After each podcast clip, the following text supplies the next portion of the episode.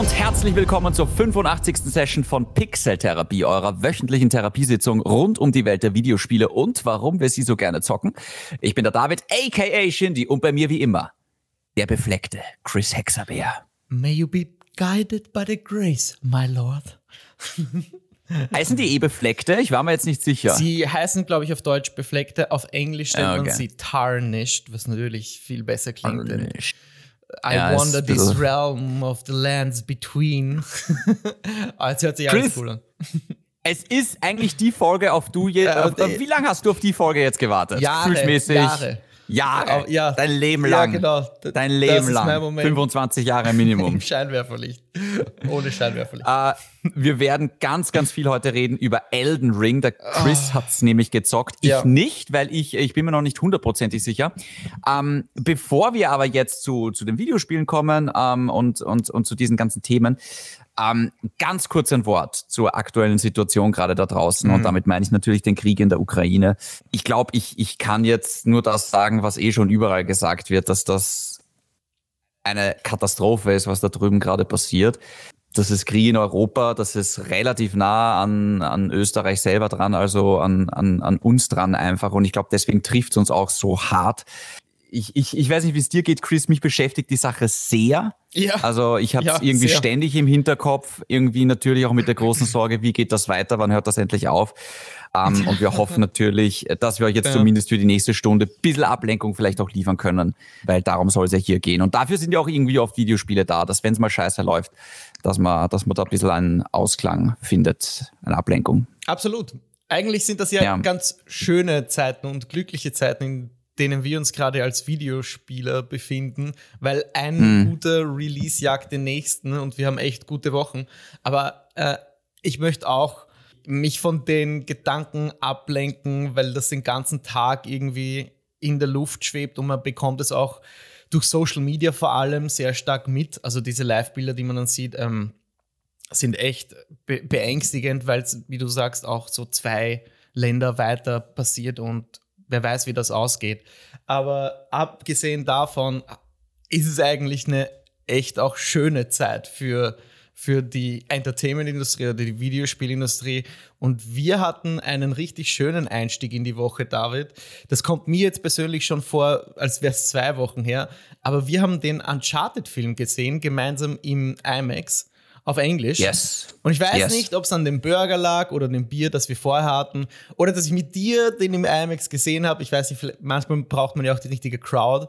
Aber ich habe richtig Spaß gehabt und war gut unterhalten über die knapp zwei Stunden. Wie, wie hat dir der Film dann gefallen? Ja, auch. Ich meine, also so, so banal es jetzt, jetzt klingt, über, über natürlich über Videospiele und Filme zu reden, während, äh, während da gerade ein Krieg herrscht, aber Ja, ähm, das ist halt die unser Podcast gerade. Nee, ist alles gut. Das, ich wollte es nur kurz dazu sagen. Ich, ich habe doch das Problem bei Energy im Radio die ganze Zeit. Ich denke mir die Oh. ganze Zeit, ach, es wirkt alles so banal gerade, aber, aber, Ja, aber wir natürlich. ziehen halt weiter unser Ding durch. Ähm, also Uncharted, ich muss ganz ehrlich sagen, dadurch, dass wir natürlich große Fans sind von dem, von der Spielevorlage, Ja.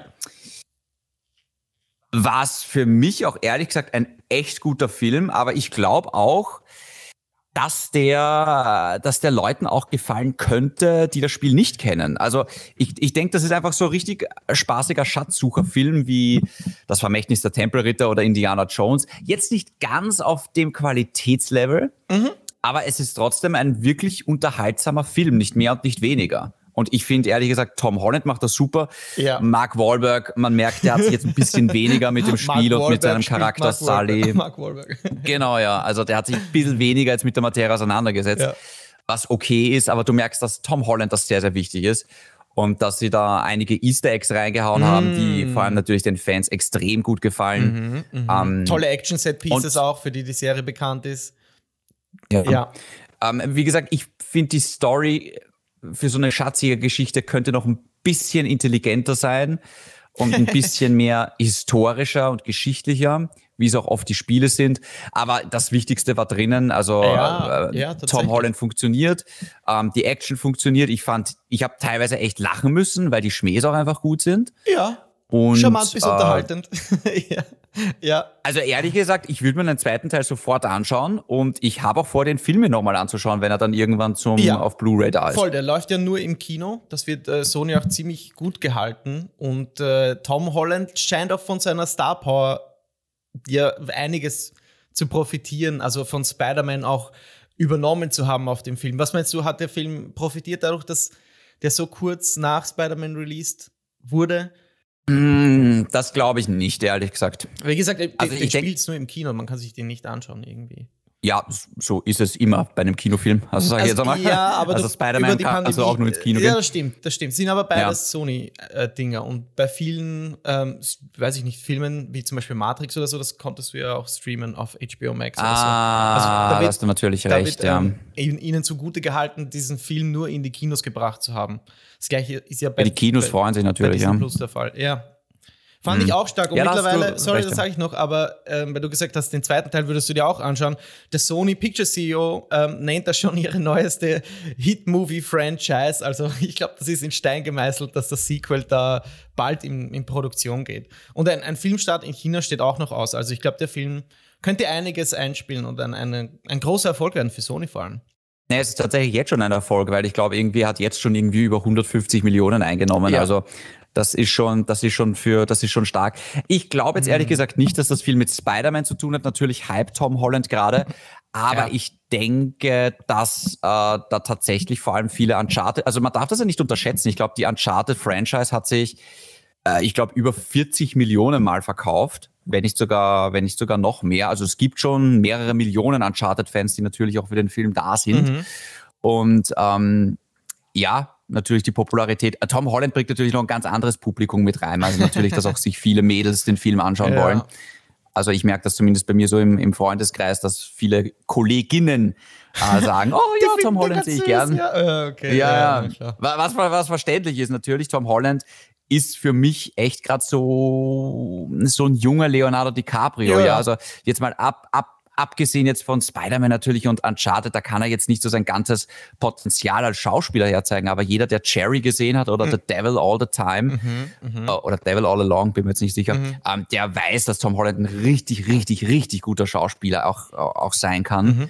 Und fuck, ja, also ich, ich muss dazu sagen, ich, ich, natürlich, ich könnte jetzt nitpicken und sagen, ah, da noch besser und hier noch ja, besser und so weiter. Das aber Casting insgesamt das Beste. für eine Videospielverfilmung und so quasi für die erste große Produktion von diesen Sony PlayStation Studios bin ich voll zufrieden. Also das ja. hätte viel schlimmer ausgehen können, Chris. Ja, für die Zeit auch äh, die dieser Film in der angeblichen Produktionshölle äh, gesessen ist oder verbracht hat, muss man echt sagen, der ist viel besser, als man es erwartet hätte oder, oder er es verdient hätte, eigentlich. Und ja, ich, ich war ja, schockiert, also, dass ich war doch das erste, was ich zu dir gesagt habe, nachdem der Film zu Ende war, der war einfach viel besser als nicht nur die Erwartungen waren, sondern äh, als er hätte sein müssen wahrscheinlich. Und ich habe mich zwischendurch auch gefragt, ja.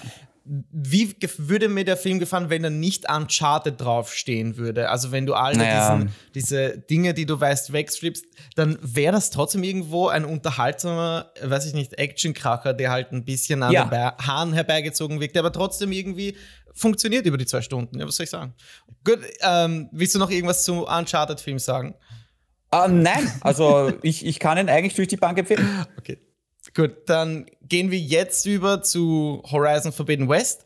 Du mhm. hast ja ein wieder fantastisches Energy Gaming Update rausgehauen zu dem Titel. Du hast es wahrscheinlich durchgespielt. Ähm, erzähl uns mehr was denkst du, was sind so deine Abschlussworte? Oder hast du es überhaupt durchgespielt? Das sollte ich eigentlich. Nein, ich habe es noch nicht durchgespielt. Ah. Ich würde sagen, ich habe es jetzt ungefähr für so, oh Gott, waren es jetzt 32 Stunden. Ähm, oh für 32 Stunden habe ich jetzt ungefähr gespielt. Äh, ich habe ehrlich gesagt überhaupt kein Gefühl gerade dafür, wie lange ich noch brauche. Mm. Das Problem ist, es poppen immer neue Nebenaufgaben auf. Also wie, wie Pilze schießen die aus dem Boden. Und ich fühle mich jetzt langsam so ein Stück, ein Stück weit überfordert, dass ich mir halt schon denke, ah, irgendwie, ich, meine, ich bin auch ein bisschen selber schuld, ich kann auch einfach mit der Hauptstory weitermachen. Aber, mhm. aber langsam, aber sicher denke ich mir so, okay, ich wäre bereit dafür, dass dieses Spiel endet nach gut 30 Stunden. Wie, wie bist denn du jetzt gerade verblieben mit dem Spiel? das ist eine, eine gute Frage. Also bei mir war es ganz einfach. Bis Donnerstag Mitternacht habe ich Horizon gespielt und ab Donnerstag Mitternacht habe ich Elden Ring gespielt. und das so ziemlich bis heute durchgezogen. Ich habe äh, um den Elden Ring kümmern wir uns noch. Ich habe das intensiv angespielt, aber werde jetzt äh, zu Horizon zurückkehren. Das hat so seine Gründe und da die Story beenden. Da würde ich sagen, bin ich bei der Hälfte und habe einige echt coole Magic Moments äh, erleben können dürfen. Ja. Äh, Stichwort Las Vegas, so viel sei verraten ja, ist. Ähm, äh, ja, sowas unfassbar Magisches, ähm, das würde ich fast mit God of War gleichziehen. Ist ab, also auch in, in Hinblick, ich werde heute oft diese beiden Spiele vergleichen, weil es fundamental unterschiedliche Spiel- und Designprinzipien ähm, haben, haben und äh, ein, man kann sie ganz schwer vergleichen und sie sind trotzdem Open World. Und Horizon ist einfach das schönste Open World Spiel, was ich gesehen habe. Daran wird auch Elden Ring nichts ändern. Die Art und Weise, wie, wie einfach Sidequests erzählt werden, zieht mich schon so in den Bann, dass ich kaum mit der Story vorankomme. Und wie gesagt, da bin ich vielleicht bei der Hälfte. Aber Mittlerweile fällt mir auf, ein ganz, ganz schlimmer Kritikpunkt ist äh, dieses Copy-Paste-Problem, die Ubisoft-Formel, nenn es wie du willst. Ähm, sie legen sehr viel Wert darauf, in diesem Spiel diese verschiedenen Tribes und Stämme und Völker kennenzulernen, aber alle Dörfer sind irgendwie im Kreis angelegt und jedes Dorf hat exakt, da kannst du Machine Strikes spielen, da ist das Lagerfeuer, da ist ein Stash und es fehlt komplett an, an Individualismus von diesen, von diesen Stämmen. Alle fühlen sich gleich an. Sie haben äh, unterschiedliche Rüstungen an, aber überall ist dieses Copy-Paste-Problem, das mir auffällt. Und das zieht sich dann über die, die gesamte Karte, wo, wie du sagst, auch so viele Sachen aufploppen, die sich dann anfühlen wie eine Checkliste. Und das, das ist so ein Designprinzip von Horizon Forbidden West, es nimmt dich zu sehr an der Nase auch und dann fühlt sich alles an wie, wie eine Checkliste und du wirst kaum bis selten wirklich etwas von, von irgendetwas überrascht, es sei denn, es ist in der, in der Main Story, dass man wirklich schwer vorhersehen kann. Und da muss ich wirklich sagen, sind die, die, die Turns und Twists along the way wirklich gut gelungen. Also ich fühle mich gut unterhalten, auch wenn wenn, wenn ich mich nicht mit allem so d'accord bin, wo die Story hingeht, weil sie überschlägt sich schon äh, in, in Sphären, mit denen ich nicht gerechnet hätte, dass das Horizon in so eine Richtung geht, sagen wir so. Aber deswegen finde ich es nicht schlecht. Ich fühle mich da noch immer gut unterhalten, auch nach, ich glaube, jetzt 40 Stunden oder so. Oh wow, so viel hast du schon gespielt, okay.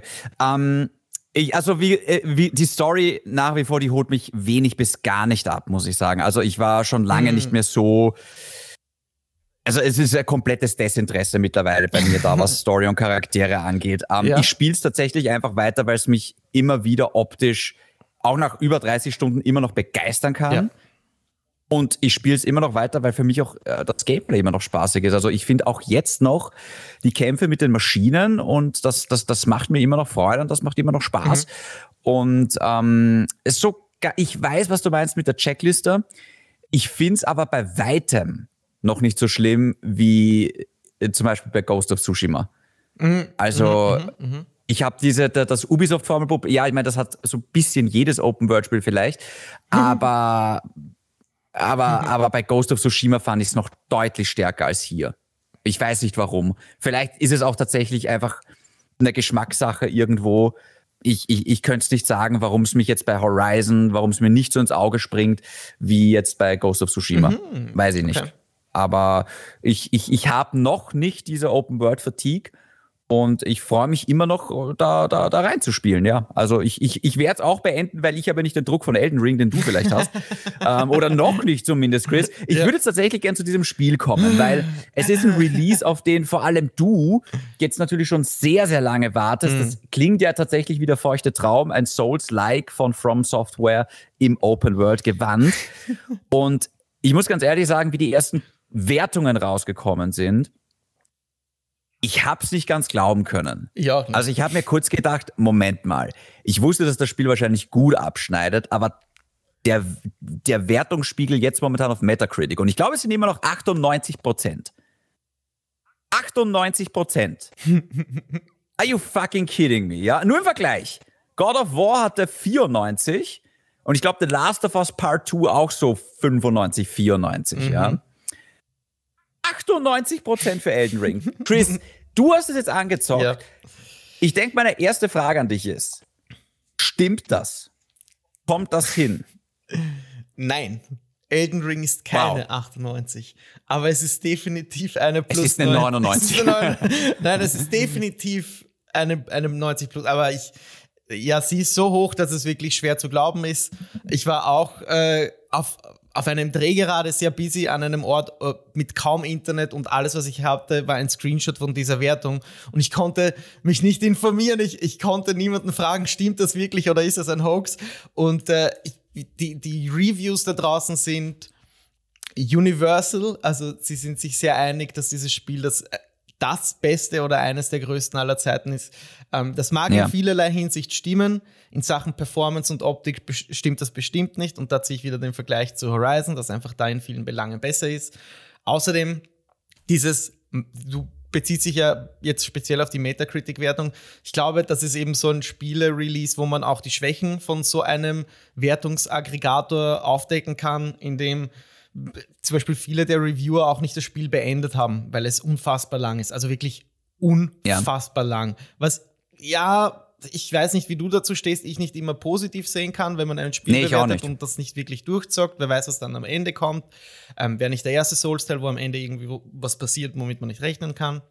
Und ich meine, man spürt halt auch, dass viele dieser Reviewer selbst aus gewiesene äh, Souls-Experten sind. Und, und halt, weißt du, der, der ist bei IGN oder bei, bei, was weiß ich, GamePro und spielt dort einfach diese Spiele, möchte auch die in kurzer Zeit durchspielen und am Ende ist es einfach eine 10, weil der da seine Wünsche als Souls-Veteran natürlich auch befriedigt sieht. Und das kann ich eindeutig sagen, dieses Spiel ist nicht, also dieses Spiel ist unglaublich, es ist Dark Souls auf Steroiden und ich bin jetzt nicht der Erste, sagt, Elden Ring ist nicht Dark Souls 4, sondern es ist Dark Souls 4, 5 und 6 in einem. Es ist das Red Dead Redemption von Hidetaka Miyazaki. Es ist unfassbar groß und nur in, den, in dem Startgebiet, um das mal jetzt einfach festzuhalten, habe ich 20 Stunden verbracht, einen Storyboss gelegt und ich entdecke ständig neue Dinge.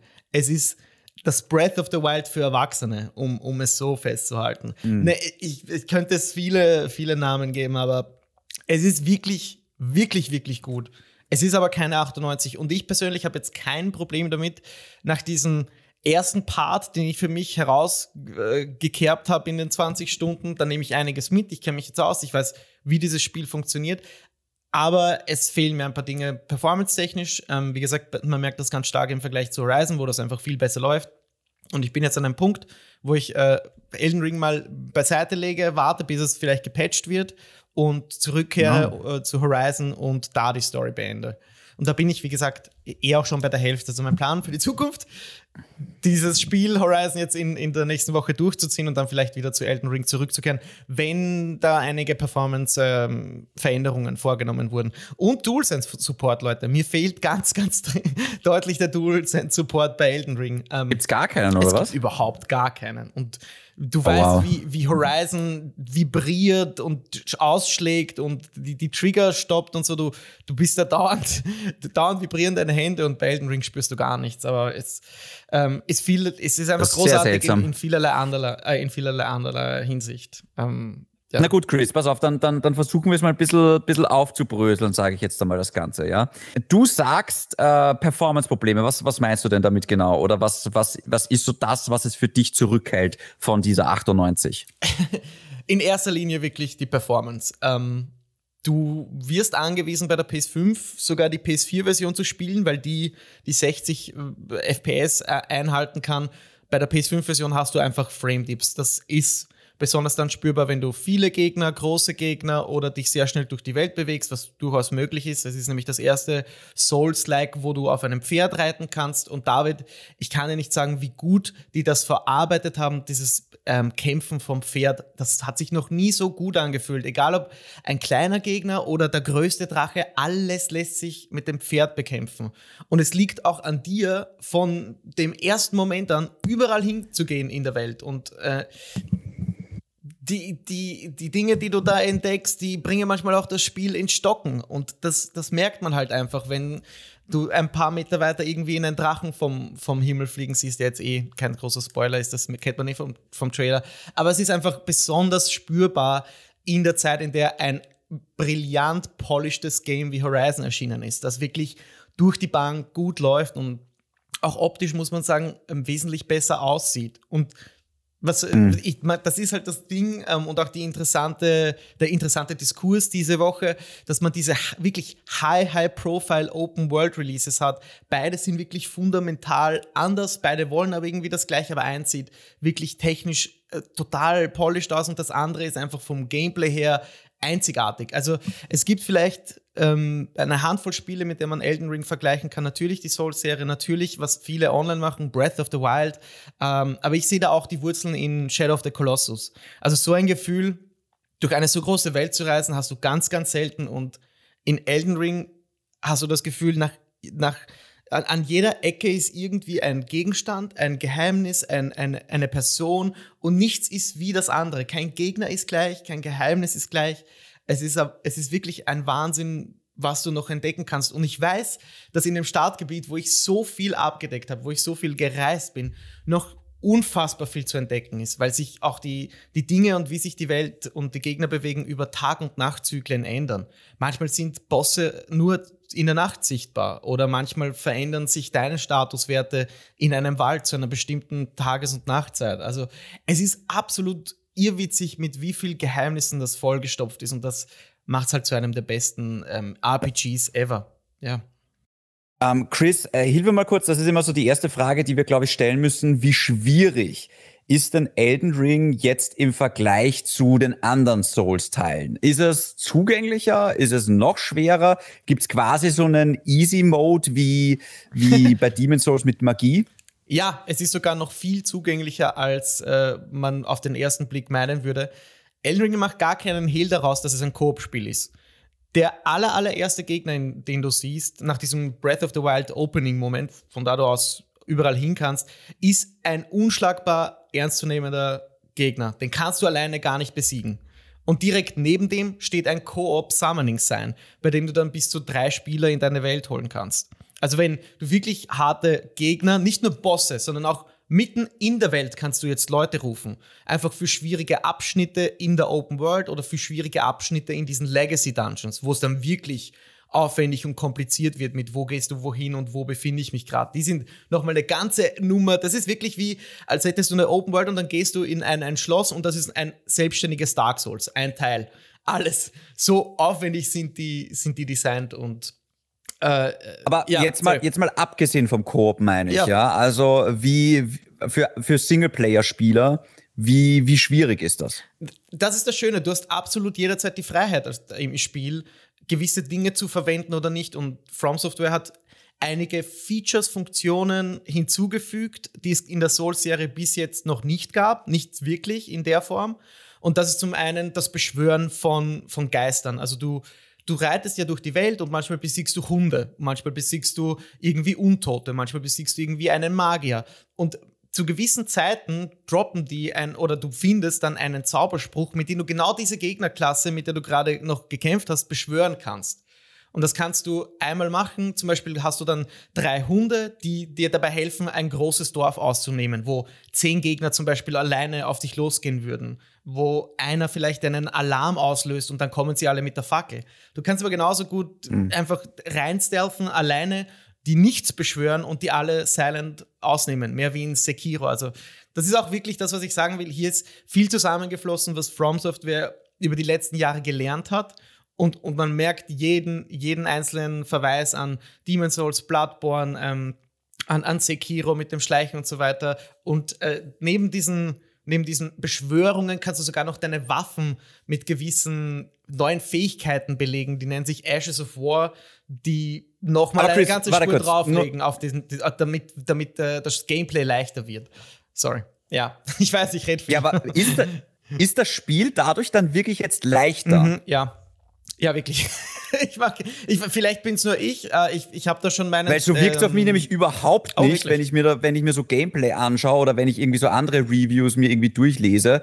Also das wirkt schon noch, als wär's, weiß ich nicht. Also es wirkt auf mich ehrlich gesagt schwer und Aber, aber, keine Ahnung, das kann jetzt auch komplett täuschen natürlich. Aber ja. würdest du sagen, es ist einfacher als Demon's Souls? Oh, bei weitem. Es ist mit das leichteste Souls, äh, das es gibt. Wirklich. Also, Wirklich? Ja, auch die Bossgegner? Ja, wenn du mich fragst, was ist das Schwierigste? Sekiro, weil sie dich dort zwingen, äh, der, ein Experte im Schwertkampf zu werden. Es gibt nur diese eine Waffe in Sekiro, deswegen ja. das Schwerste. Danach kommt vielleicht Bloodborne, wo du kein Schild hast. Du musst ja auch aggressiv und offensiv spielen. Da, da verreckst du einfach von selbst. Und hier hast du so viele Freiheiten, wenn du nur ein paar Stunden in der Welt verbringst, in diesem ersten Startgebiet, sie, sie nehmen dich nicht an der Hand und sagen dir, hier ist der Gegenstand zum Beschwören, hier ist der Gegenstand, um Leute zu rufen, hier ist ein Zauberstab und hier sind mächtige Zauber. Das ist alles im Startgebiet. Wenn du genug suchst, bist du nach dem Startgebiet so stark, dass eigentlich kein Gegner äh, wirklich Probleme für dich als Experienced Souls Veteran äh, darstellen sollte. Als Einsteiger wirst du nicht drum rumkommen, dich wirklich mal vertraut zu machen mit, oh mein Gott, wie funktioniert das, wie funktioniert das. Das kann man dem Spiel ankreiden, weil es sich wirklich nicht bei der Hand nimmt. Das von der ersten ersten Minute lässt es dich los. Das Einzige, was sich wirklich leitet, sind diese neuen Bonfire, diese Sites of Grace, wo du dich hinsetzen kannst, Magie aufleveln, bla bla bla. Und die führen dich oder zeigen dir in der Open World so einen Schein zur, zur nächsten, zum nächsten Point of Interest oder Site of Grace. Das ist der einzige Hinweis, ja. den du für die Progression im Spiel hast. Und die leiten dich natürlich immer zu einem Bossfight. Äh, darf ich fragen, wie du spielst? Also welche Klasse? oder bist du mehr Nahkämpfer? Bist du mehr Magier? Genau, äh, ja, sehr gerne. Ich habe mir ähm, für den Anfang einen Vagabunden gemacht, der ist mehr auf die Ausdauer und auf die Stärke aus, hat dafür wenig Magie. Mittlerweile, so ist es immer in Souls, wenn man dann genug aufgelevelt hat, ich bin jetzt, weiß ich nicht, Level 30 nach 20 Stunden, glaube ich, kann ich auch schon Magie nutzen und ich habe Fähigkeiten auf meinen, auf meinen Waffen, die zum Beispiel ah, einen Windstoß 20 Meter nach vorne schicken und ich muss mit meinem Schwert nicht mal in die Nähe gehen. Und wenn man zum Beispiel mhm. so einen Ranged äh, Zauber hat auf einem schon bereits starken Schwert, macht das schon einen riesigen Unterschied, ob man nah zu einem Boss hin muss oder nicht. Und du kannst dann zum Beispiel genug Mana mitnehmen. Es obliegt komplett dir, wie du deinen Spielstil anlegst. Ob du mit diesen Beschwörungshunden losgehst oder mit Koop-Leuten oder komplett ausgerüstet mit einer wirklich hochgelevelten Waffe oder nur mit Magie, ähm, mit, mit Wundern. Es ist dir wirklich offen und gestattet, alles auszuprobieren. Und ähm, es macht keinen Hehl daraus, dass es, wie gesagt, im Koop gespielt werden will. Du wirst so oft diese Summoning Pools sehen und sie so oft auch benutzen. Und du, es gibt ein, ein, ein Objekt im Spiel, das konsumierst du, das kannst du auch ganz einfach craften. Das ist auch ganz neu. Sie haben das Menü sehr überarbeitet, wo du schn es schneller craften kannst, gewisse Gegenstände, damit du online die Namen am Boden sehen kannst, um Leute in deine Welt zu holen. Es klingt ein bisschen viel, wie gesagt, alles für einen Einsteiger vielleicht nicht so einfach zu begreifen, aber es, es, es hat Dinge, die Dark Souls immer schon ein bisschen schwierig gemacht haben für Einsteiger und ich finde, jetzt machen sie es wesentlich leichter. Also auch einfach nicht nur leichter, sondern auch zugänglicher. Ja, zugänglicher. Es ist, äh, es gibt da diese Diskussion um äh, Approachability und Accessibility. Accessible ist es nicht, ja. das kann ich sagen. Accessible, weil die, die, die, äh, die Steuerung, die Tastenbelegung, ich spiele sie auf der PS5. Übrigens fantastische Ladezeiten mhm. dort. Ähm, Gerade mal so fünf Sekunden, das ist angenehm, wenn man oft stirbt, muss ich echt festhalten. Tastenbelegung? So, ja, ja genau, sagen? die Tastenbelegung, danke. Ja, da haben sie sich etwas übernommen. Du musst teilweise mehrere Tasten gleichzeitig drücken, um zum Beispiel dein, dein Pferd zu rufen, dass du immer wieder rufen kannst, aber es gibt keine, keine Taste für eine Shortcall. Also haben sie sich entschlossen, ein Dreieck, Dreieck, lange gedrückt zu halten und dann auf dem D-Pad, dann kommt so ein zweites Menü auf. Das ist, es ist wirklich tatsächlich überladen und es gibt keine Pause in Elden Ring. Also es gibt keinen Weg, dieses Spiel zu passieren ja. aufgrund der Multiplayer-Komponente. Und das ist auch ganz schön stressig, wenn man im Inventar schnell irgendwas suchen will, einen Gegenstand verwenden will.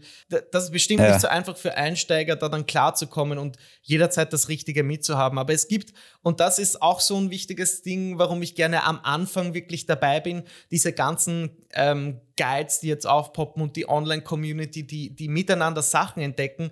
Und da wird, auch da gibt es Änderungen in Elden Ring. Du kannst dich als Community einer bestimmten Gruppe verschreiben. Das heißt, du gehst ins Menü, da gibt es im Untermenü einen eigenen Multiplayer- Button mittlerweile, wo du die Gegenstände für den Multiplayer hast, damit du deinen Namen hinschreiben kannst, aber auch einer Gruppe beitreten und dann siehst du in der Welt nur oder gehighlightet auf eine andere Art und Weise die Nachrichten aus deiner Gruppe. Also Leute, die sich wirklich helfen wollen, weil oft siehst du irgendwie Texte zu banalen Fallen oder da sind Leute gestorben auf dumme Weise. So erkennst du die in der Welt und die helfen dir dabei, wirklich Fallen zu erkennen, Gegenstände zu finden. Und das passiert eher so am Anfang, wo die Leute wirklich die Welt entdecken. Und äh, da kann sich auch jeder reinlesen in diese ganzen Wikis, die es da gibt und die Beginners Guides. Und ich rate auch jedem, der damit einsteigen will, ähm, das zu tun, weil auch nach 20 Stunden, kurze Storytime, ich, ich wusste nicht, wo der Magier ist in diesem Startgebiet. Und ich musste ernsthaft, ich habe alles abgesucht und ich war mir sicher, der ist da nicht, aber ich wurde eines Besseren belehrt. Ich musste nur kurz online einen Guide checken, um es wirklich zu sehen, oh shit, ich bin bei dem zehnmal vorbeigelaufen. Und genau das, genau das Gefühl hat man mhm. einfach. Du kommst ständig irgendwo hin und denkst, ah, hier, ich war schon, oder? Nein. Okay, und wieso, wieso geht es hier runter? Und das ist auch so ein Ding. Die Vertikalität der Welt, die Welt ist wirklich der Star, David. Das ist so unglaublich groß.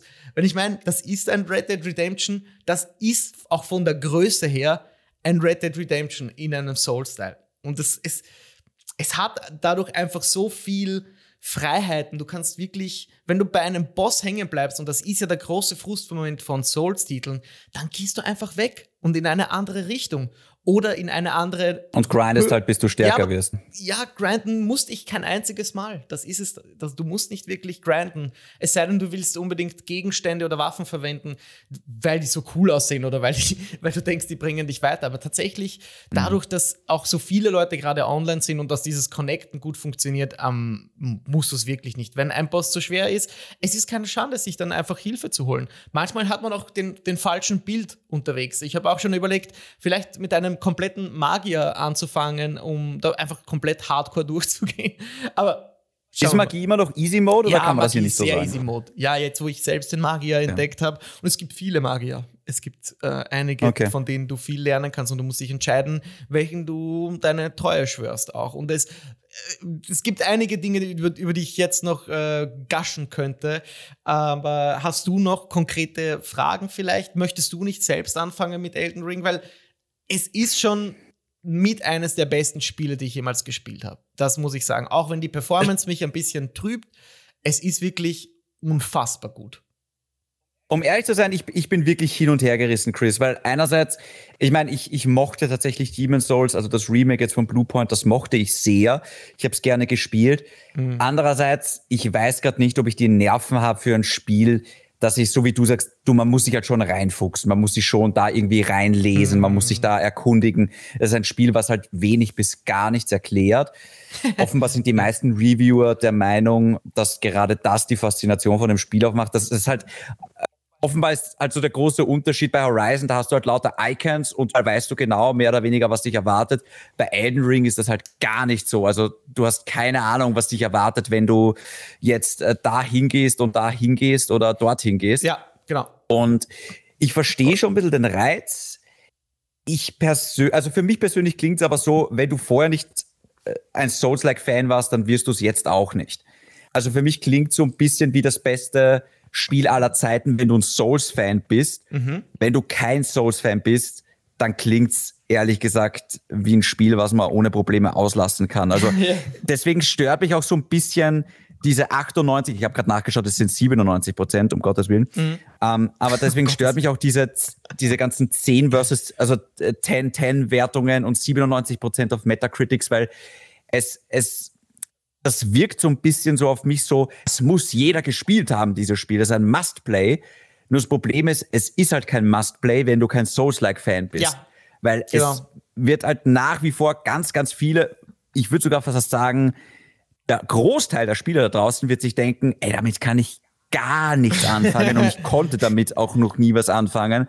Und ich war schon immer bisschen der Meinung, dass bei diesen Souls-like-Spielen, egal ob es jetzt Dark Souls war oder Elden Ring oder Bloodborne, dass da schon immer sehr die rosarote Hardcore-Brille oben war, weil ich meine, wenn ich jetzt mal zum Beispiel, weil ich gehe davon aus, bei Elden Ring ist es genauso, das Spiel erzählt in Wahrheit keine Story. Es gibt eine faszinierende Welt, es gibt eine Lore, aber es gibt keine Dialoge, es gibt keine Cutscenes, es gibt, es gibt ja nichts. Also du kannst da das irgendwie selber zusammenpfuschen, die, die Story, sage ich jetzt einmal. Und aber ich, ich fand das zu einem gewissen Grad bei Souls-like-Spielen auch immer schon so ein bisschen faul.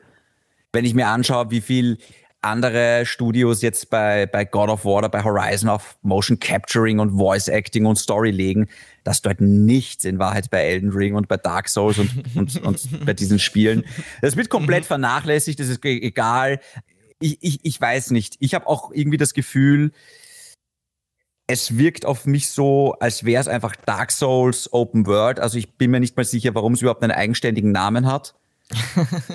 Weißt du, also das Aber Kampfsystem ist ja eins zu eins aus Dark mm, Souls in Wahrheit. Ja, es ist, Dark Souls ist das Fundament dafür. Das kann man auf jeden Fall sagen. Ja, es ist keine, keine Neuentdeckung oder Neuentwicklung jetzt, ja. Das schon. Aber es macht ja, schon es einen Unterschied. Äh, das ist das erste Souls mit einem Jump-Button, David. Das ändert alles.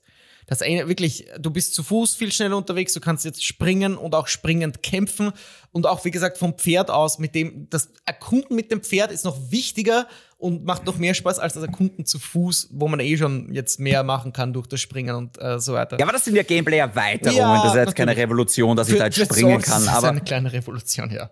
Genau. Aber für mich wirkt so ein bisschen so, als würde jetzt ähm, Santa Monica Studios sagen, äh, ja, wir machen jetzt ein Actionspiel in der nordischen Mythologie ähm, mit demselben Kampfsystem aus God of War, weil es heißt nicht God of War und man hat jetzt einen Jump-Button, aber da würden auch alle sagen, warum macht ihr nicht einfach ein neues God of War, ja, oder warum macht ihr nicht einfach Dark Souls Infinity oder whatever. Dark Souls also ich, Infinity. ich verstehe es nicht ganz, warum da jetzt äh, aber okay, ja. wurscht. Also, aber für mich hat es halt wenig Eigenstände. Also für mich, wenn ich das sehe, sehe ich Dark Souls. Punkt.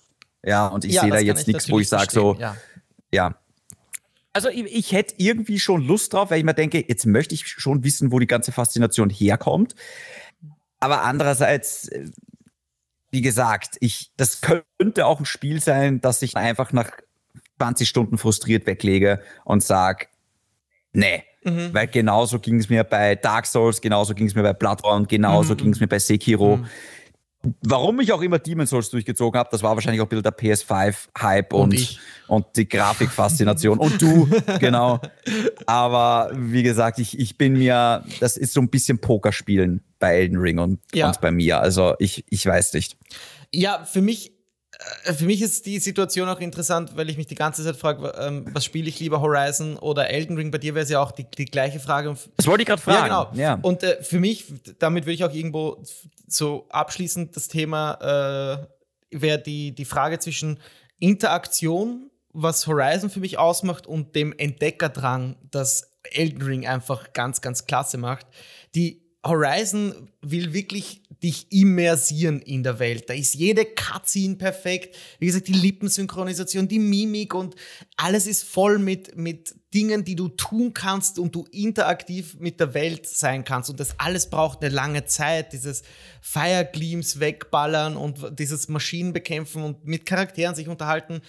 Das ist alles Interaktion und das sind dieses Checklisten, Game Design, das mir ein bisschen too much ist, um ehrlich zu sein. Ich habe sogar bei der Karte die, also verschiedene Filter ähm, ausgeschaltet, weil mir da einfach zu viel gezeigt wurde und das hat komplett minimiert. Und äh, bei Elden Ring hat man dieses komplette Entdeckergefühl. Du weißt gar nicht, was am Horizont wartet. Selbst wenn du das Kartenfragment hast, die, auf die ich noch gar nicht eingegangen bin, du bist manchmal in Gebieten, da hast du nicht die Karte dafür und du hast überhaupt keinen Bezug darauf, wo du bist oder warum dieses Gebäude wichtig ist oder warum das hier steht. Und dieses Entdecken fehlt mir komplett in Horizon, weil ich immer weiß, oh, da vorne kommt ein Dorf und äh, oh, das sind Freunde oder hier ist ein Lager und in Elden Ring wirst du, und das soll sich auch aus den, den Reviews herauslesen, herauslesen, selbst nach 60 Stunden noch überrascht von Dingen.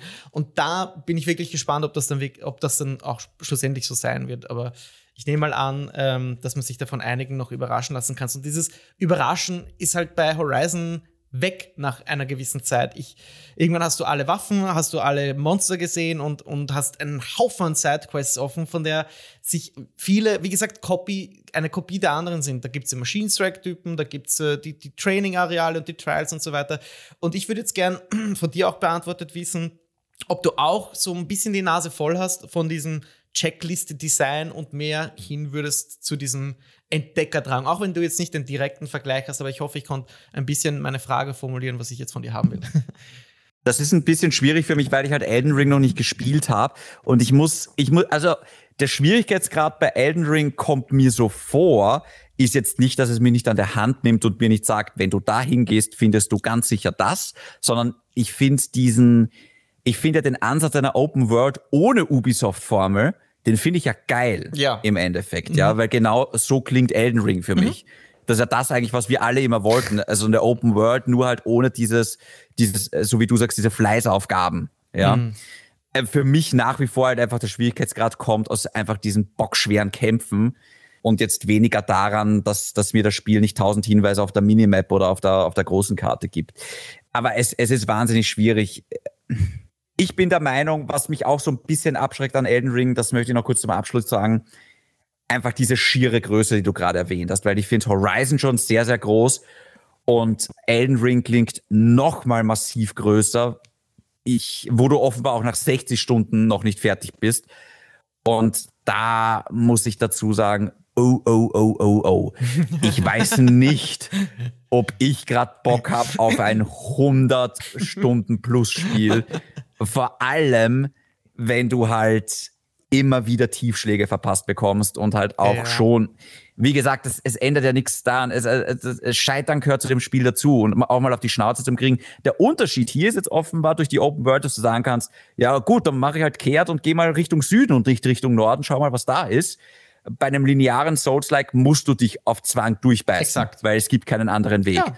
Und vielleicht, so wie du sagst, vielleicht macht es auch deswegen ein bisschen weniger frustrierend, weil du immer noch sagen kannst, ja gut, dann mache ich halt was anderes. Dann mache ich den halt in, in zehn Level später oder so. Genau. Genau. Ja. Und wie gesagt, du, du hast noch wesentlich mehr Freiheiten zu dem Zeitpunkt, als nur zu sagen, ich gehe jetzt woanders hin. Ich hole mir Freunde, ich ja. beschwere was und so weiter. Also hm. ich, ich, ich hm. kann nur jeden, vielleicht abschließend, ich kann nur ja. jeden empfehlen, Elden Ring eine Chance zu geben. Vielleicht nicht jetzt, der auch so ein bisschen Performance-Bedenken hat, aber die Welt an sich, jeder, der Open-World-Spiele mag oder nur ansatzweise gerne spielt, muss diese Welt erleben. Holt es euch, wenn es mal Holy billiger shit. ist in einem Jahr, aber die, man kann echt nur wenig oder eine Handvoll Spiele damit vergleichen und, und es, es, es macht einfach Spaß, diese Welt zu entdecken. Jederzeit, das frisst die Stunden weg, wie wahnsinnig. Und zu Horizon abschließend, wenn ihr eine PS5 habt und einen 4K-Fernseher, dann werdet ihr wahnsinnig oder fast idiotisch nicht äh, dieses optisch allein brillante Spiel auszuprobieren, weil es das Beste ist, was man wahrscheinlich grafisch überhaupt derzeit auf den Fernseher zaubern kann von einer Konsole aus. Und man hat ja gern Freunde bei sich in der Wohnung und zeigt dann her, oh, schau mal, was diese Konsole hier kann. Das wäre das beste Spiel, um Leuten zu zeigen, was diese Konsole kann. und das war abschließend äh, bei Horizon jetzt. Bei ne? Horizon ne? jetzt, genau. Wie gesagt, ja, ja. Bei, ich, jetzt habe ich auch, äh, David, jetzt habe ich auch ein neues Traumspiel wieder, nachdem ein Traumspiel mit Elden, Elden Ring. es fühlt sich wirklich so ein bisschen an äh, wie ein Traumspiel, aber jetzt fehlt mir natürlich die Optik von Horizon. Also das ist jetzt bei neues Dream ja, Achievement. Ja. Diese Optik mit diesem Gameplay, mit dieser Welt ohne Checklisten, ja, bitteschön. das wünsche ich mir für Ja, es wird schwer bei From Software, glaube ich, weil das Optik haben sie noch nie wirklich gut gemacht, Nein, wenn wir uns da, mal ehrlich sind. Das stimmt, das stimmt. Absolut. Und das merkt ja. man auch bei Elden Ring. Ja, gut, das war's dann auch mit unseren Impressionen zu diesen beiden Open-World-Krachern. Dann kommen wir jetzt in den News-Ticker. Tick-Tack, Tick-Tack, Tick-Tack, Tick-Tack, Tick-Tack, Tick-Tack, Tick-Tack. Sorry, damit hast du wahrscheinlich nicht gerechnet. ah, okay, gut. passt. Ähm, und den Anfang macht äh, ganz schnell eine News zu den zwei größten Franchises äh, im Videospielsegment, die wahrscheinlich nächstes Jahr gar nicht mehr zu sehen sein werden. Und das sind Call of Duty und FIFA. Und David, ich weiß nicht, ob du das diese Woche gehört hast, aber Call of Duty soll nächstes Jahr eine Pause machen. Das ist mehr oder weniger durchgesickert. Und ja, mitbekommen, ja. Sehr schön. Und EA möchte sich ja, der FIFA-Marke entledigen, weil diese eher dem Unternehmen schadet, als äh, für Improvement sorgt. Man würde gerne mehr Spielmodi mhm. verbauen, mehr, mehr Dinge tun mit dem mit Fußball an sich und ist da aber gebunden. Jetzt kann es sein nächstes Jahr, David, dass zwei der größten Spielemarken nicht in der Form erscheinen oder gar nicht erscheinen. Und da wäre hin die Frage, denkst du, dass da jetzt andere Spiele in diesen Zeitraum schauen und sich denken, wir müssen erscheinen. Ich, ich denke nur an eh auch EA zum Beispiel mit der niedergeschlagenen Battlefield-Serie, die jetzt sagen, Leute, nächstes Jahr, das ist unsere Chance. Call of Duty, es geht nicht an den Start. Oder wäre das eine schlechte Idee? Was denkst du? Äh, schlecht ist es dann, wenn sie das Spiel unfertig raushauen. Also okay. ja, eh, das kann ich, ich, ich glaube ehrlich gesagt nicht, dass die jetzt so ein riesen Vakuum äh, erschaffen werden, sage ich jetzt mal. Also so ein bisschen vielleicht, mhm. aber im Endeffekt, ähm, äh, da, man merkt schon die ersten positiven Auswirkungen, dass, dass Microsoft halt da bei Activision Blizzard zugeschlagen hat. Ich glaube, wir brauchen kein Call of Duty jedes Jahr, schon gar nicht mit Warzone, was ständig erweitert wird. Äh, gerade durch Warzone äh, ist es ist ein jährlicher Release von Call of Duty fast ein bisschen obsolet, finde find ich. ich. auch. Also, ja, ja, na, absolut ja. richtig. Bei FIFA kann ich es nicht sagen, aber ich bin ehrlich gesagt auch ja. der Meinung, ich bin kein FIFA-Spieler. Ich ja. weiß, ich weiß. Ähm, Du, FIFA macht also auch mehr Geld ähm, äh, mit diesen Spielekarten, mit diesem FIFA Ultimate Team, also Spielekarten, die, diese Ingame-Karten, ja. als das Spiel tatsächlich im Verkauf. Wenn du dir FIFA für die PS5 kaufst, das sind Peanuts scheinbar äh, im Gegensatz zu dem, was EA mit diesen Lizenzen für diese FIFA Ultimate Packs ja. macht. Glaube ich gerne, glaube ich gerne. Und äh, wie gesagt, EA hat auch sehr wenig von der FIFA-Marke, die zahlen da relativ viel Geld dafür bin ich gespannt, wie es weitergeht. Bei Call of Duty bin ich mir sicher, dass es weitergeht. Ich meine, selbst wenn kein Call ja. of Duty Mainline-Title nächste Woche, äh, nächste Woche, nächstes Jahr erscheint, das ist noch sehr lange hin, äh, glaube ich dennoch, dass die irgendwas an den Start bringen werden, was mit der Marke zusammenhängt. Ob es dann Warzone 2 ist oder irgendetwas, werden die sicher in den Zeitraum schupfen. Die Frage war jetzt nur äh, dahin gehend, ob, ob jetzt so eine Art Vakuum antizipiert wird von vielen, eben Battlefield und vielleicht hat Sony einen Shooter und die wollen jetzt diesen Zeitraum dann nutzen, um, um vielleicht eine Marke zu etablieren oder eine Marke zurückkehren zu lassen, wie Battlefield. Ja. Gut, dann ähm, so viel zu den Spiele-Releases rund um Call of Duty und äh, was war das andere jetzt gerade? FIFA, genau. Ist uns eh beiden auch nicht so wichtig, ob das jetzt nächstes Jahr passiert sei uns egal. Viel wichtiger ist, und da würde mich auch deine Meinung interessieren, und zwar geht es um das PSVR 2, wurde diese Woche in einem PlayStation Blogpost gezeigt, gemeinsam mit diesen neuen PSVR Sense Controllern heißen die, glaube ich. David, optisch erster Eindruck, hast du dazu vielleicht kurz eine Meinung? Äh, ich finde eigentlich, dass optisch ganz gut ausschaut, sage ich jetzt einmal. Ja. Ähm, ich habe ich hab PSVR 1 nicht gezockt und ehrlich gesagt, ich glaube auch nicht, dass ich den zweit, also dass jetzt Nummer 2 zocken werde. Ja. Deswegen ist mir das relativ wurscht. Also mhm. für mich ist jetzt nicht Optik ausschlaggebend wie gesagt, also ich, ich sehe noch nichts, was darauf hindeutet, dass wir echte PSVR-Spiele bekommen wie Half-Life Alex. ja. also für mich wirkt es immer noch mehr wie so eine Experience in den Kinderschuhen ja. und das okay. ist nicht so meins. Okay, optisch gefällt mir die Version viel besser, sieht wesentlich ähnlicher der PS5 aus, von den Controllern bis hin zu wie die verbaut ist, auch natürlich die weiße Farbe und so. Äh, der Blogpost kam noch mit einer interessanten Zusatzinfo, dass Sony dieses Mal ein neues Ventilationssystem verbaut hat, dass diese Linsendisplays vor den Augen bei einer langen VR-Session nicht beschlagen. Finde ich clever gelöst. Ich bin gespannt, wie sich das dann trägt. Ich hatte die PSVR 1 auch nur einmal auf, hatte die nie wirklich besessen, nie wirklich lange ja. gezockt, habe mehr Erfahrung mit Oculus. Aber ich bin gespannt, äh, wie viel das kostet, wann die endlich revealed wird man munkelt ja, dass es bald wieder soweit ist, ähm, dass Sony ein großes Event hat und ich glaube, dann werden wir mehr erfahren. Kommen wir abschließend jetzt noch zum Steam Deck, äh, zu Impressionen dazu. Das ist gelauncht oder wird in den nächsten Tagen launchen. David, ich glaube, du hast dich da mehr reingelesen als ich. Kannst du uns was dazu erzählen zum Steam Deck? Ich glaube, wir hatten schon mal eine Folge zum Steam Deck, wenn ich mich nicht äh, wirklich äh, täusche. Jetzt ist das Ding halt draußen und ich muss ganz ehrlich sagen, die ersten Reviews, die ich jetzt so gelesen habe und die ich mir so angeschaut habe, ist so, ja, eh cool, aber jetzt auch nicht so in Richtung, oh mein Gott, das muss man sofort haben, das Ding. Mhm. Ich glaube, am meisten Sinn macht das immer noch für Leute, die sagen, okay, ich möchte, ich bin ein Steam-Zocker und ich möchte meine Steam-Bibliothek mobil zur Verfügung haben. Ähm, ich glaube, für alle anderen macht es nicht wirklich Sinn, um ganz ehrlich zu sein. Also ja. Äh, es fängt schon ein bisschen auch beim Preis an. Ich meine, das erste Modell, ich habe es gerade vor mir, äh, mit 64 Gigabyte kostet 419 Euro. Das kann man in Wahrheit gleich mal vergessen, weil 64 Gigabyte heutzutage ist nichts. Mhm.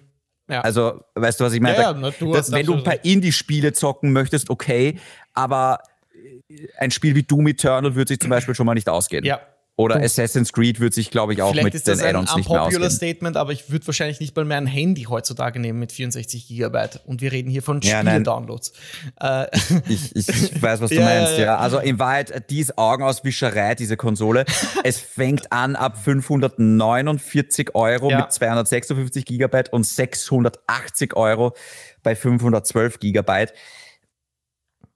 Das ist deutlich mehr als eine PS5 oder eine Xbox Series X selbst wenn ich sie mir auf Willhaben checke.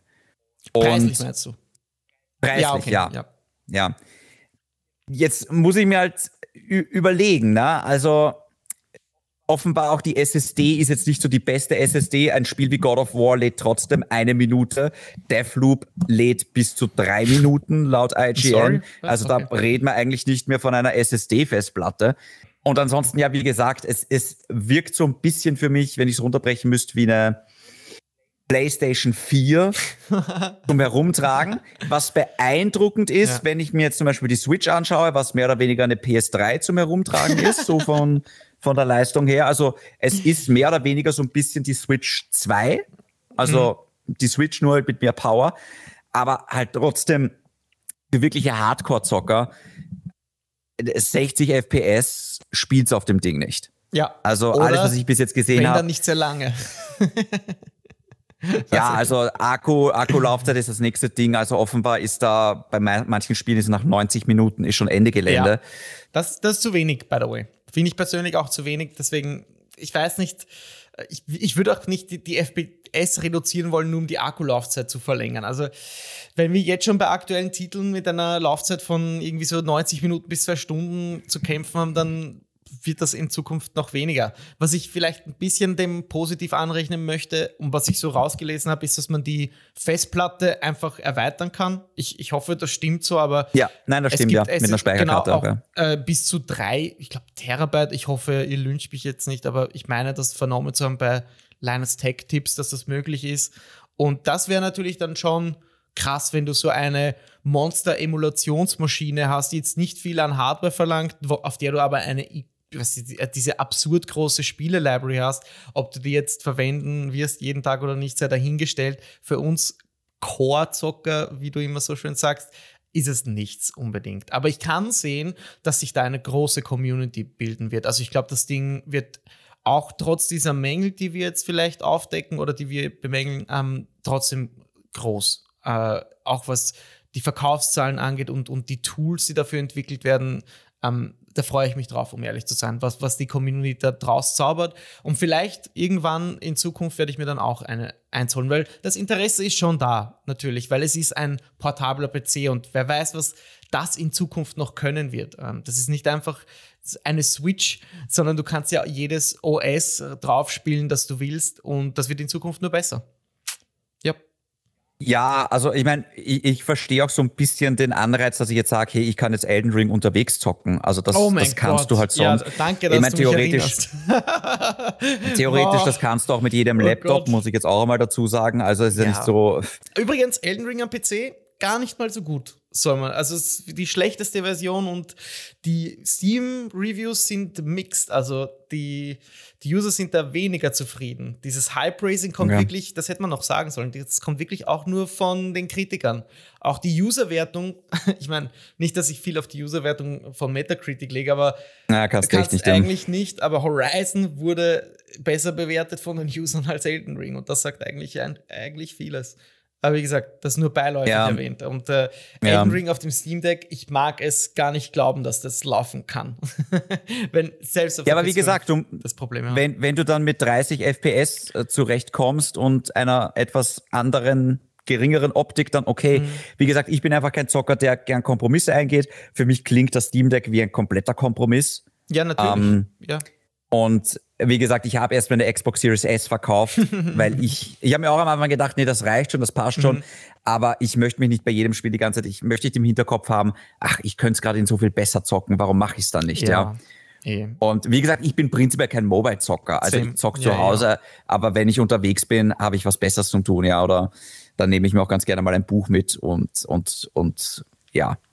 Ey, man muss, man also muss für mich ist es nichts, aber So wie das, ja. Nee. Das stimmt ich denke auch, ja. Ja, sorry, wollte ich jetzt nicht unterbrechen. Wolltest du noch irgendwas? Nee, nee, ich war fertig okay. im Endeffekt. Gut, das, also. ja, dass man die Impressionen dann zum Steam Deck, äh, ich, ich, ja, was soll man sagen? Wenn, wenn, das Ding in Zukunft besser wird, dann holen wir sich eins damit. Aktuell würde ich fast davon abraten. Dann muss man schon wirklich hardcore irgendwie eine Steam Library haben oder unbedingt auch äh, das Geld ausgeben wollen dafür und, und mobile unterwegs sein und so zocken wollen. Aber nicht jeder muss das. Also ähm, jeder, ja, also, jeder darf das selbst für dich entscheiden, ob das äh, für euch das Richtige ist. Und äh, das Klar. Richtige für uns jetzt wäre, äh, Elden Ring weiter zu spielen und diese Session zu beenden. Also David, bitte hau raus. ah ja, äh, Frage der Woche natürlich. Wie gefällt euch Elden Ring? Das ist, das nehme ich, David, das nehme ich schon mal vorweg. Ich hoffe, das ist okay. Nein, nein, alles klar. Ja, genau. Schreibt nein, uns, wie euch Elden Ring gefällt, falls ihr es spielt. Und bitte, ähm, es gibt diese Seekers-Gruppe, S-E-E-K-E-R-S. Wenn ihr die Multiplayer-Gruppe aktiviert, dann seht ihr nur Nachrichten, die ich hinterlasse oder eben diese etwas ambitioniertere oder freundlichere Gruppe an, an äh, der Elden Ring Community, die sich versucht, gegenseitig zu helfen. Also wenn jemand das Spiel gestartet hat und nicht weiterkommt, dann kann er mir auch gerne schreiben. Wie gesagt, man kann sich online wirklich in Elden Ring auch verabreden, falls man äh, nicht gemeinsam oder falls man alleine nicht weit kommt, dass man gemeinsam noch weiterkommt. Genau das war's, danke. Ist bei dem Spiel sicher nicht verkehrt. Ähm, also so viel zur Frage der Woche. Ähm, äh, gut, Chris, dann würde ich einfach mal sagen, geh weiter zocken Elden Danke. Ring. Achso, Horizon. Äh, Entschuldigung, ich wollte ja eigentlich Horizon. Oder Horizon. Ich spreche die ganze Session darüber, dass ich Horizon weiterspiele und beende die Session mit Elden Ring. Nein, natürlich. Ich, äh, genau, David, das sollten wir auch noch klären. Ich spiele jetzt Horizon durch und meinst du, es ist genug Spoiler-Potenzial da für einen Spoiler-Cast? Oder vielleicht, ich, ich habe nämlich das Gefühl, die Story und die Richtung, in die sie geht, das würde sich schon so, einen, so eine Spoiler-halbe Stunde verdienen, die wir ans Ende vielleicht in einer Session packen oder irgendwie vielleicht extra aufnehmen. Wie genau, weiß ich auch noch nicht. Aber ich finde es schon durchaus interessant, was da passiert. Also ich finde es gar nicht, ich habe es eh schon gesagt, ich, ich passe nicht mal mehr wirklich auf ah, okay. bei der Story. Also, okay. also ich, es, mir tut selber auch wirklich leid, mhm. aber ich kann mich einfach nicht in dieser We also in dieser Story und in diesen Charakteren verlieren. Okay. Also leider gar nicht. Also ja. Ah, okay, na gut. Ich, äh, kann sein, dass schon ein Story-Twist war und ich habe es nicht mal mitbekommen. Oh. Weißt du, was ich okay, meine? Also, okay, okay, ja. verstehe ich. I, I don't give okay. a fuck. Aber gut. Ähm, ihr könnt uns natürlich auch gerne schreiben via Instagram david.ak.chindi oder an den Chris unter Bis dahin gesund bleiben, weiterspielen und bis Danke dann. für die Session. Ciao.